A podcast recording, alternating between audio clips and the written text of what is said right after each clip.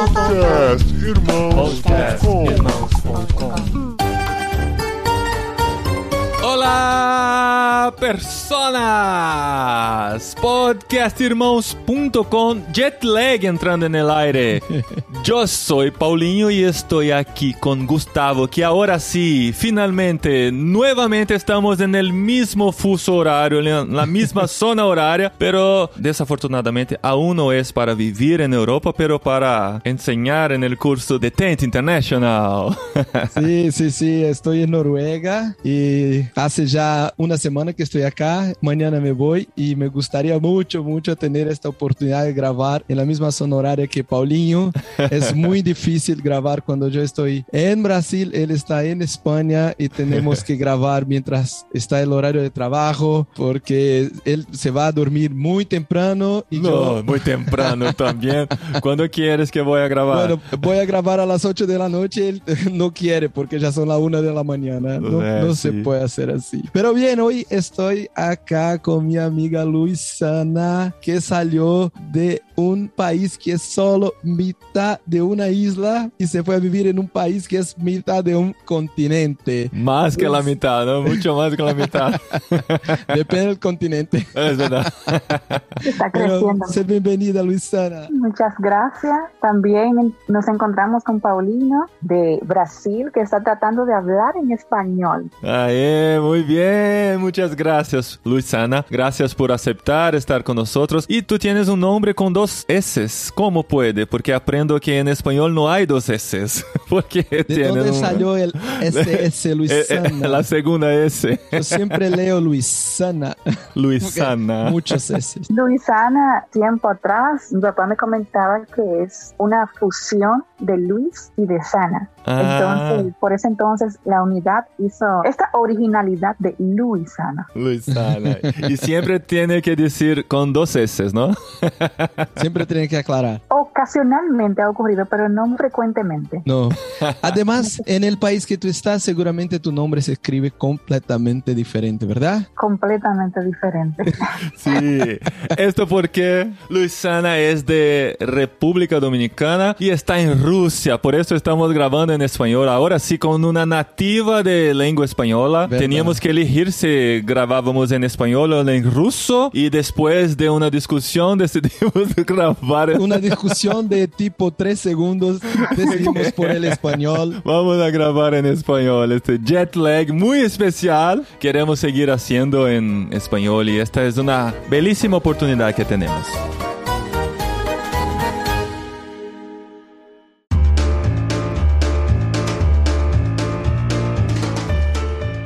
Bueno, Luisana, eh, yo te conozco hace poco más de tres años, desde que has entrado en contacto conmigo por medio de Mirka, que es la directora de TENT Dominicana, eh, porque estabas con una oportunidad de ir a estudiar en Rusia. Y bueno, desde entonces hemos hablado muchas veces, hemos tenido oportunidad de compartir momentos tal vez difíciles y también momentos de alegría con las oportunidades que has tenido, no solo de aprender este sencillo idioma, como también los temas de su maestría. sencillo. Para los brasileños, sencillo no es, no es sencillo, es simple, como Es si simple. fuera muy simple aprender ruso. Sí. Y bueno, has tenido buenas oportunidades también de predicar o de dar un buen testimonio de tu fe mientras estás viviendo por ahí. Entonces queremos presentarte a nuestros oyentes y también Paulinho que no te conoce puede hacer preguntas nuevas. Sí. Pero para empezar, te pido que nos cuente de dónde salió esta idea de ir a estudiar en Rusia. Sí, esta idea nació del interés de estudiar cirugía maxilofacial. También nunca realmente pensé en que podría llegar a estudiar cirugía maxilofacial, pero en Dominicana, en República Dominicana, estuve trabajando en un hospital traumatológico. Y en este hospital, pues me relacioné con la especialidad. En la medida en que me fui relacionando con la especialidad, la fui conociendo y me fui relacionando y me fue gustando. Entonces, luego de tener este interés quise seleccionar algunos lugares donde poder realizarlo. Intenté en mi país, pero no fue posible. Entonces busqué en qué otros países también podía realizarlo. Entre esos países estaba Brasil,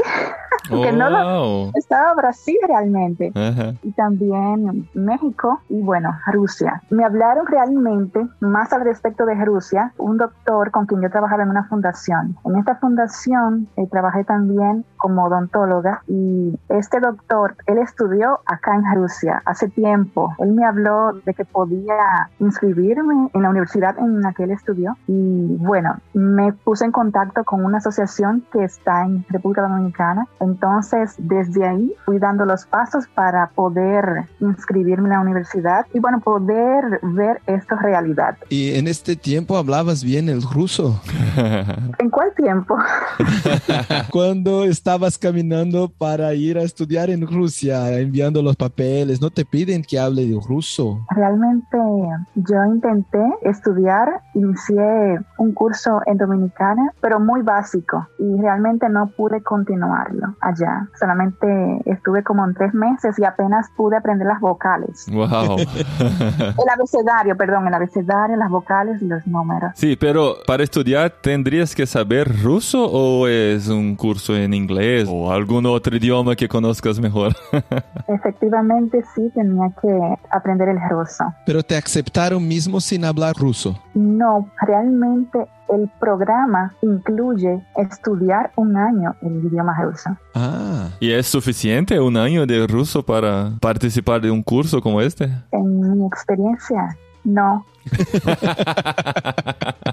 Bueno, me acuerdo que cuando llegaste a Rusia, fuiste a vivir en las habitaciones de la universidad. Así es. Así que me imagino que estabas, además de estudiando ruso, viviendo con gente que hablaba ruso todo el día. O sea, una inmersión. Así es. Fue muy cómico el detalle de que la primera vez que compartí el Evangelio fue con una rusa que solamente hablaba ruso y yo al principio no hablaba nada de ruso, solamente español, obvio. Pero con la ayuda del traductor uno fue comunicándose y, Tipo con el traductor de teléfono. Tú Sí. escribías en español, traducía al ruso. y se lo mostraba, exacto. Y ella lo escribía en ruso y me lo mostraba en español. Digo cómico porque fue la primera vez estando acá en Rusia que compartí el Evangelio de una manera, digamos que un poco profunda, E innovadora. innovadora. Imagínate con el teléfono, ven acá, lees y la persona te pregunta, bueno, ¿qué quieres decir esto? Bueno, ahí escribe la respuesta, la persona escribe la respuesta. Seguramente fue una conversación gigante. Sí, más o menos. Bueno, por ella es alguien que continuamos orando porque mientras llegué a la conclusión de que si quería aceptar al Señor, ella me dijo que necesitaba más tiempo, que no estaba preparada. Pero nada, tenemos esperanza. Ay, todo por el traductor. Sí, todo por el traductor. Llegué hasta ese nivel.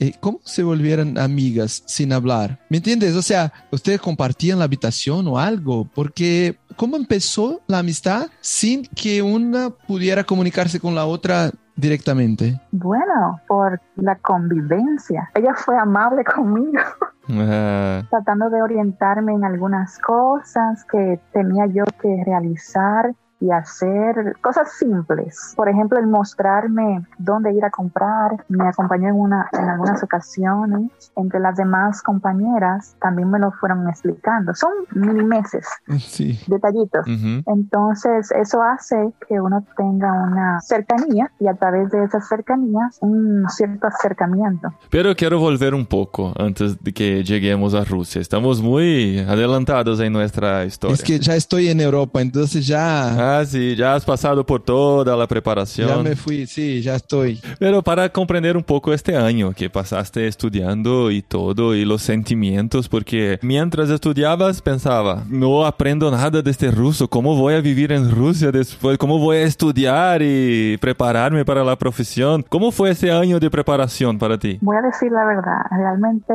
no fue completamente un año, fue menos, fue... Menos. mejor, mucho mejor. No, no, para nada, no, para nada, no mucho mejor porque se suponía que desde septiembre del año 2019 tenía que estar cursando el idioma, pero no, no se pudo Entonces inicié en noviembre. En noviembre fue que yo llegué a, a Moscú, a Rusia, y comencé entonces a realizar el curso de, de, ruso. Ah, sí, sí. Entonces el curso ya fue en Rusia, ¿no? Desde Brasil. Sí, ya estaba en de Rusia. Brasil no, ella es de Dominicana. Eh, no ha sorry. estado en Brasil. Perdón. Sorry. Sorry. es de la costumbre. Pero eh, sí, estaba en Dominicana, claro. Fuiste a, a, a, Rusia para empezar el curso y cuando, ahora que estamos ubicados en el tiempo, sabemos que fue al final de 2019, poco antes de toda la pandemia. Entonces llegaste a Rusia antes de todo el lío. Así es. Avanzamos bastante en los primeros tres meses en el idioma. Y bueno, con ayuda de las maestras acá que fueron muy buenas en su enseñanza y también eh, las compañeras, mi experiencia ha sido que recibí un buen recibimiento en cuanto a poder relacionarme para poder aprender el idioma. Sí, sí, ahora comprendo mejor, porque ya estabas en Rusia. Y cuando conociste eh, las compañeras de habitación fue cuando no sabía nada de ruso, entonces por eso la conversación toda fue por el traductor de Google probablemente. Y has estado todo el año estudiando ruso, sin estudiar nada de cirugía bucomaxil. Sí. ¿Y cómo fue? O sea, ¿cómo fue pasar todo este año estudiando ruso? Porque por lo que me acuerdo, tú ya estabas trabajando como odontólogo, o sea, has dejado de trabajar por un tiempo y has volvido a la escuela a estudiar idiomas. Un cambio en la vida. También allá tenías un sueldo porque trabajabas. En Rusia tenías una beca para ayudarte, ¿verdad? Una media beca. Media beca.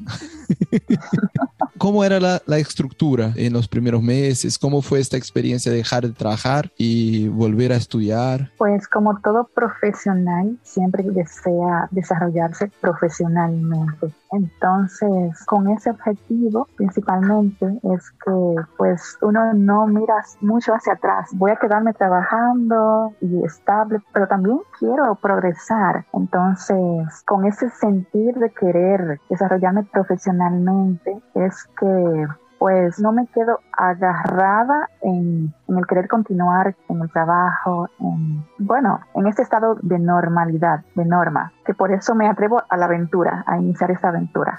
Qué bueno. Y la aventura empezó en la escuela, viviendo, me acuerdo bien, después de un mes que estaba de allá, hemos hablado y tú me habías dicho que estabas como que en una habitación de estudiantes, compartiendo con otras tres compañeras la habitación, el baño al final del pasillo y comida en el restaurante. No tenía una infraestructura personal para ti, o sea, no era como tener un pequeño piso con una copa, o sea, una pequeña cocina, nada. No.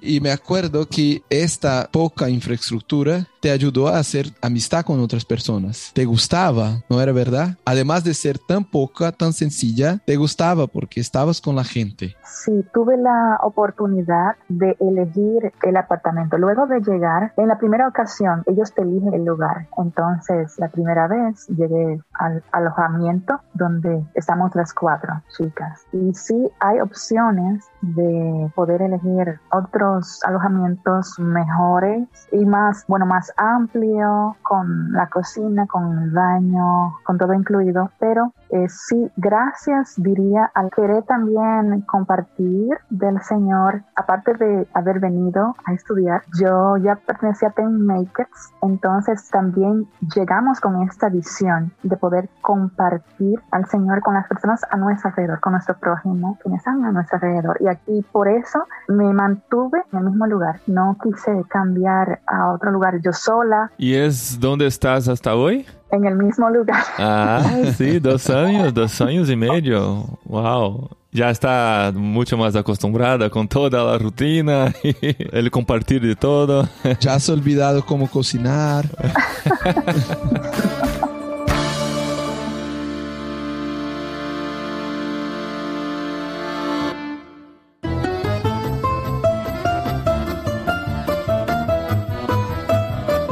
Y bueno, Luisana, ¿cómo es vivir en Moscú? Para una dominicana, Sí, desde tu punto de vista. Sí. ¿Cómo es la ciudad? Yo nunca estuve. Ah, creo Es que, súper diferente. creo que es importante para nuestros oyentes, que muchos serán de Brasil, poner en, ¿cómo se dice? En, en perspectiva, cómo vías un poco las cosas o la vida. ¿Cómo imaginabas? Eh, no, no, antes, como en Dominicana, cómo era un poco de tu vida y cómo es ahora, poner en comparación para que sepamos... En eh, términos eh, de ciudad, de, de- eh, de sí. sociedad, de cultura. para entender mejor el choque que puede...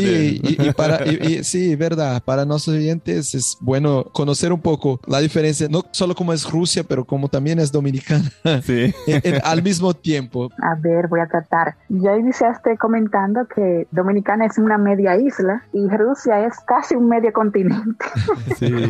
Desde ahí ya la diferencia. Mi país es cálido, estuve trabajando, como lo había comentado, tenía estabilidad, puedo decir, económica. No era necesario salir de esa comodidad, pero la intención y el objetivo de, de uno desarrollarse más profesionalmente. Allá en Dominicana siempre me mantuve enfocada. En la iglesia siempre he estado trabajando en la iglesia, participando en los ministerios, en múltiples ministerios, bueno, ya como es, de tent makers. Normal, en mi caso, en Dominicana, ¿qué más puedo decir? Las calles son calmas o la gente sale mucho, hace mucho ruido, no hace. Hace mucho ruido, las calles siempre están llenas, siempre hay gente, siempre hay mucha bulla. Bueno, eso depende también del lugar, pero acá es todo lo contrario. ¿Por qué? Bueno, las personas son más calmadas, también la ciudad es más calmada. Estoy aquí es como estudiante y no siento realmente como un cambio brusco en mi experiencia particular. Creo que el, el Señor también maneja las situaciones de las personas y sí pensamos que podía ser brusco el cambio, pero no lo ha sido. Mi mamá me decía, estaba dividida. Ella estaba de acuerdo en que yo saliera, pero también no estaba de acuerdo, porque es tan lejos de República Dominicana y mi hermana Sí. también. Pues como decía, el Señor trata, si Él tiene un propósito con cada persona y conmigo que lo tuvo, el Señor trata de manejar la situación. Uno tiene que estar con los ojos abiertos y buscando el saber que el Señor quiere hacer con uno. Esto lo comento porque no he sentido como un cambio brusco De cultura. de cultura. De temperatura seguramente que sí. Sí. ¿Y qué fue lo que más te gustó en Rusia? Bueno, eh, pues la educación de su gente, eh, la, también la tranquilidad de su gente. ¿Y qué quiere decir con educación? Bueno, en comparación... ¿La escuela que ellos estudian o la forma como ellos tratan unos a los otros? Bueno, un poco de lo primero y también la forma también como tratan a los otros y también la forma como ellos se tratan entre sí. Un ejemplo, porque yo no, no entiendo Sí, fácilmente. hay más cordialidad de que estabas acostumbrada. Sí, por ejemplo, una de las cosas que noté desde un principio es que para pedir algo, para cualquier cosa, siempre el ruso dice, por favor, por favor, permíteme esto, por favor, pásame esto, por favor, ten esto, por favor, abre la puerta, por favor, todo. Ujú. Ese sería un ejemplo. ¿Y qué menos te gustó? Decirse el frío. Ah, sí, es lo que todos esperamos, ¿no? Sí, sí, la expectativa es que a uno no le guste el frío. Porque, Menos 20 en el invierno, ¿no? eh, menos 20 no es tanto. Nah, pero para quien viene de República Dominicana es mucho, ¿no? Bueno, por eso son tan tranquilitos, están medio que congelados. no se puede mover. Bueno, pero después de este primer año has empezado a estudiar el curso mismo. Así es, después del año de, bueno, supuesto año de, del idioma ruso, con la ayuda del Señor puedo iniciar la carrera normal, a ir primero a una policlínica donde se nos dan las orientaciones, donde comparto con otros compañeros ya de la clase. Se nos dan las orientaciones como básicas y preliminares para lo que sería los dos años de la residencia. Y luego nos envían al- a los hospitales. Tienen clases en los hospitales y clases en la universidad. Sí, específicamente en la universidad recibimos las clases. Las recibimos debido a la pandemia, se recibió a través de internet online. Pero asistíamos a los hospitales, por supuesto, con las limitaciones. Todavía no has terminado. Sigues ayudando en los hospitales. Sí, estoy en otro hospital actualmente. ¿Y cuáles son, además de tu primer testimonio de conversación sobre Jesús con tu amiga, cuáles son las otras oportunidades que tienes durante este tiempo de vivir en Rusia? Sí, la otra, dos oportunidades más, oportunidades positivas porque en conclusión hasta el momento dos llegaron a aceptar al Señor como su Salvador. Wow. Um, después de compartir con la nacional rusa, compartí con otra compañera que se me olvidó de dónde es, De Vietnam. de Vietnam. Perdón. de Yo me acuerdo bien. Acá tenemos todo, Paulinho. Ah, sí. El Go Together tiene toda la información. fue muy especial con ella también el compartir. Creo que más que nada aquí yo estuve, no tanto fue por el hablar, sino por el, el ver lo que uno como cristiano hace. Por ejemplo, ¿por qué yo lo digo? Porque en una ocasión yo estaba orando y ella me comenta cómo siente, hay un ambiente de paz. Ella habla ruso, inglés y español. Yo pude relacionarme un poco mejor. Entonces ella me llegó a decir en una ocasión, bueno, luego de varias conversaciones, cómo sentía un ambiente de paz. Ah, qué bueno. O sea, lo comento porque una de las cosas que he aprendido y me he apropiado, que puedo decir es prácticamente lo que diferencia al misionero de Tent Makers con otras organizaciones, es el ser intencional al momento de compartir el Señor. Es aprovechar, siempre hay oportunidades, entiendo, para mí siempre hay oportunidades. Desde que uno se levanta, eh, uno tiene la oportunidad de reflejar al Señor. En esta oportunidad, si yo entendí bien, tú estabas orando sola, Solamente. orando todos los días sola. Bueno, ya habíamos tenido algunas conversaciones anteriores sobre la fe. Bueno, y se dio la oportunidad de llegar hasta ese punto de la oración y de lo que ella sintió. Lo que quise comentar con esto es que no es solamente hablar de evangelizar con las palabras, es muy importante también. Yo lo comento porque lo que para mí también me llama mucho la atención del enfoque que tiene Tent Makers, que es el ser intencional. Ahora, no estuve orando con la Estuviste finalidad. orando porque eres una cristiana, no para llamar la atención. Exacto. Sí, Sí. Te entiendo, te entiendo.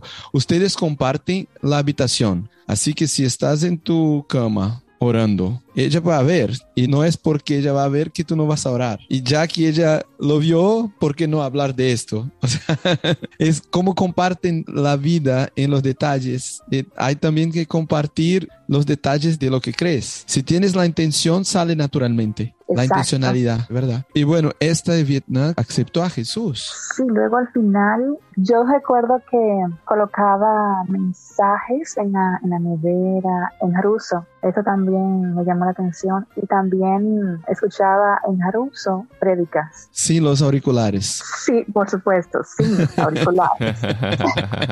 Estos fueron otras de las cosas que espontáneamente se fue realizando que le tocó. Solamente que en una conversación profunda de algunas interrogantes que ella tenía particulares.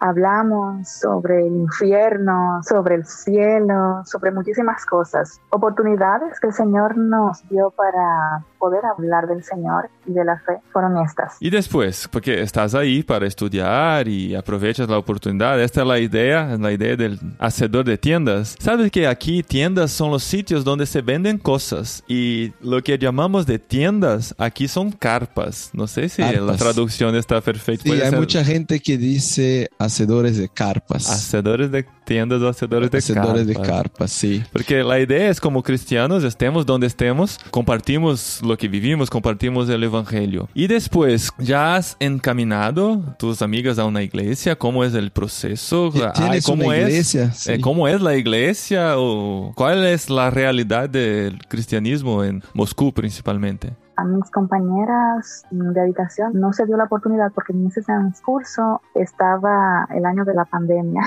Sí. Pero sí fue posible con una compañera de clases. Luego de que fue terminando la pandemia, se fue normalizando esta condición. Tuve la oportunidad, por supuesto, y es donde continúo todavía de asistir a una iglesia que es dirigida por pastores coreanos una iglesia hermosa y, me llamó más la atención por su forma de oración y bueno, los pastores son misioneros también. Es una iglesia que uno siente que es pastoreada realmente. Pude llevar a la iglesia solamente a una persona. Recuerdo en el momento que ella me, me abordó, recuerdo que en ese tiempo eh, Makers levantó un, como un tiempo de oración y en mis posibilidades de yo hablar con las compañeras de estudio, lo hice pero con otras personas. Y ella escuchó que yo iba a una iglesia y ella fue la que se me acercó.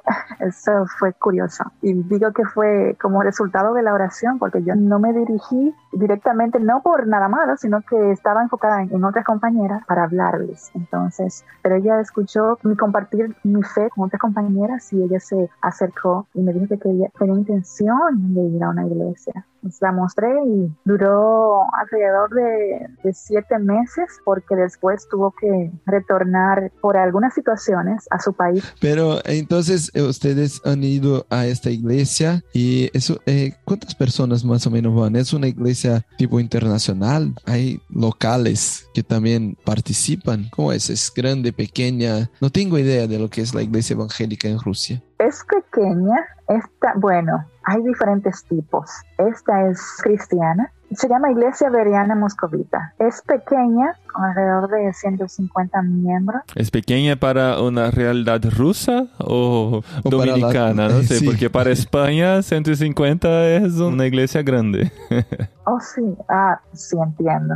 Realmente normal, porque hay más pequeñitas y he visto, realmente todavía no he ido, hay más grande, por supuesto. Aquí la religión principalmente ha sido, es la ortodoxa, la oficial, es la iglesia ortodoxa. Y realmente la realidad en cuanto a la religión es que hay ciertas limitaciones con otros tipos de religiones, incluyendo, por supuesto, la cristiana uno puede evangelizar en las calles y hablar de Cristo con otras personas, como en alguna institución o universidad como lo estuve realizando, pero no muy abiertamente. Pero en las casas, si alguien te pregunta, no hay ningún problema. Por supuesto, no hay ningún problema. Y en las calles también pero no como algo que se vea como un grupo de aficionados que están realizando algo, sino algo normal, porque la iglesia donde asisto hace evangelismo pero lo hace de una manera espontánea, pero tranquila y ordenada. No como, por ejemplo, en mi país. En mi país, en República Dominicana, la iglesia te dice, vamos a evangelizar día tal, y el grupo se reúne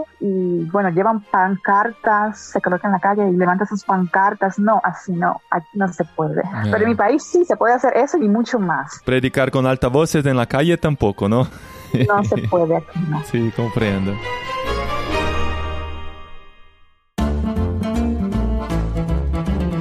Y para, para terminar. ¿cuáles son tus planes para el futuro? ¿Tienes la intención de vivir en Rusia después de terminar el curso? ¿Quieres volver a tu país o seguir alrededor del mundo con otras experiencias? Bueno, todavía me encuentro orando al respecto de qué podría realizar más en el futuro, pero yo me veo en la medida en en qué hora me veo estando en mi país y también como viajando, no sé, es como, como me vería. Trabajando con tu profesión. Sí. Cuando termines de hacer este curso y vuelves a tu país, ya directamente tienes la autorización para trabajar como cirugía. Sí, por supuesto, tengo el permiso pero tengo que estudiar cuatro años de la residencia aquí. Ah, entonces recién estás llegando a la mitad. sí, así ah, bien, bien. ¿Y ya estás hablando bien el ruso? No lamentablemente, perdón. perdón. perdón. no a nosotros. bueno, ojalá que tengas aún más oportunidades de ahora de hablar del Evangelio directamente en ruso. ¿Has, ¿Has tenido esta oportunidad? No te pregunté. ¿Ya has podido hablar en ruso sobre las cosas importantes de la vida? Poquito. un poquito. Tien- estás estudiando la Biblia en ruso. Tienes una. Tengo una, bueno, no, no en físico, pero sí online. Pero sería bueno tener una física y estar ahí en su cama mirando las letritas sin comprender nada. A ver si alguien te pregunta, ¿entiendes lo que lees? Y dices, no, ¿puedes ayudarme? Entonces la persona te ayuda a entender. Muy bien, muy bien. Gracias, Luciana, por tu tiempo, por compartir en, este, en esta situación. Es claro que hay otros temas que podríamos hablar, pero por la situación toda, los oyentes comprenden que no podemos hablar de todo en este momento. Sí. Pero, eh, Gustavo, queremos saber ahora que tenemos también oyentes de toda la América Latina y España, ¿qué podemos ofrecer como TENT International, TENT Brasil, TENT Dominicana también, ¿no? Sí. ¿Sabes qué? Bueno, yo no estaba preparado para esta pregunta, pero estoy, como ustedes saben, estoy acá en Noruega y recién hoy a la mañana el director de TENT Estados Unidos nos llamó para una reunión que tendrá lugar luego más en dos horas y media y el tema de la reunión es porque OM nos está pidiendo ayuda para desarrollar aún más. El año pasado tuvimos dictando clases con OM, pero para desarrollar aún más contenido en línea para la comunidad de makers que hablan español. Oh. Entonces, justo hoy no escuchaba de este tema desde diciembre del año pasado y hoy a la mañana me llegó esta información, así que tendré una, Wow. una reunión hoy para ver qué podemos desarrollar. Pero, Paulinho, Entonces nuestros oyentes tendrán que escuchar el próximo jet lag para saber a ver las qué pasó novedades. con esta, con esta reunión. Pero me ocurrió algo, bueno, me parece que es una idea genial, no, no es porque es mía, sino porque seguramente viene del Señor, pero podemos hacer algo genial, genial. Vamos a hacer un Go Equipped en España, en español. ¿Cuándo? Cuando tú organices, cuando tú lo organices. Aquí en Linares, ¿ah? No, no Vamos a necesita. recibir Bueno, yo aquí en tengo, Linares. Te lo digo, yo tengo el lugar, es en cerca de Málaga. El local ya lo Mm. tengo. Ahí tenemos que tener fecha y tú con tus Vale. amigos españoles tienen que promocionar para que tengamos por lo Ah, menos qué 20 simple. personas. Y bueno, no, con 20 personas los precios no son tan altos ni tampoco tan bajos, así que con 20 personas puede ser que yo pueda ir de vuelta a España a dictar clases. Invitamos a Luisana a nos ayudar con testimonio y también para que ella pueda aprender aún más de este tema en español. Y llevamos también a los maestros que tenemos que son hispanohablantes y seguramente será una excelente oportunidad. Así que aquí en, en vivo te dejo Ah. la tarea. No me vas a cortar al final Sí, de la eso. edición. Yo tengo el poder, no están en vivo así, entonces puedo editar todo y, y así que vamos a empezar a programar para el año que viene, verano del Año año, que que, viene. viene. El verano, no sé, en verano eh, eh, ya ah, sí, hace calor, pero si es en Málaga es tranquilo porque hay playa. Bueno, podemos hacer en el invierno en Málaga. Es tranquilo también. Es mejor, tranquilo, es mejor. Los, los, ¿cómo se dice? Los finlandeses en invierno toman los vuelos, compran casas, hay escuelas, pasan tres meses en Málaga, hay Ah, escuela sí. para los niños, se van de mudanza por tres meses en invierno, porque hace tanto frío allá que no, no se puede, y para ellos Es calientito. como verano, es como verano para es ellos. Málaga, no tienen idea. de lo- Málaga en invierno para ellos es calientito. Ah, No sí. tienen idea de lo que es el Caribe, de lo que es Latinoamérica. Muy bien, entonces para que conozcan mejor nuestros oyentes hispanohablantes, tienen que acceder a na Tent International tentinternational.org para saber más y conocer qué Tent ofrece. Sí, tenemos ahí en inglés y tenemos también un poco de contenido en español. Y Vale. el, el próximo episodio, que será en portugués, yo les voy a decir que vamos a tener para el mundo hispanohablante. Ah, sí. Después de esta reunión que tendré en dos horas y media. Vale, entonces queda para el próximo. Muy bien, muchísimas gracias Gustavo también por este tiempo durante su viaje. Podría estar en los fiordes noruegueses Sí. y está aquí grabando. Tiene No, la pero- vista por lo menos, ¿no? Sí, para los fiordes. tengo, de acá se puede ver, se puede ver una bahía que es como que un tramo del fiord. Y muchas gracias Luzana por tu tiempo y por Gracias estar con nosotros aquí y ayudándonos a practicar un poco el español también. y compartiendo con nosotros tus estrategias que son muy buenas, son sencillas, son reales. Eh, mucha gente, yo me quedé pensando, Paulinho, mucha gente dice, no, uno tiene que llegar a un país si quiere ser misionero y estar como que uno o dos años estudiando el idioma, entendiendo la cosmovisión, cultura y todo para después empezar a hablar de la fe y de los temas del corazón. Y bueno, seguramente si uno habla bien el idioma, entiende bien la cosmovisión, entiende la cultura, va a ser mucho más fácil. Pero Luisana nos ha mostrado que si no hablas nada, pero si tienes tiempo y las herramientas, y las herramientas como que, que son súper especiales como computadores minúsculos que caben en la mano con conexión en internet y Google. Es importante la inspiración del Espíritu Santo.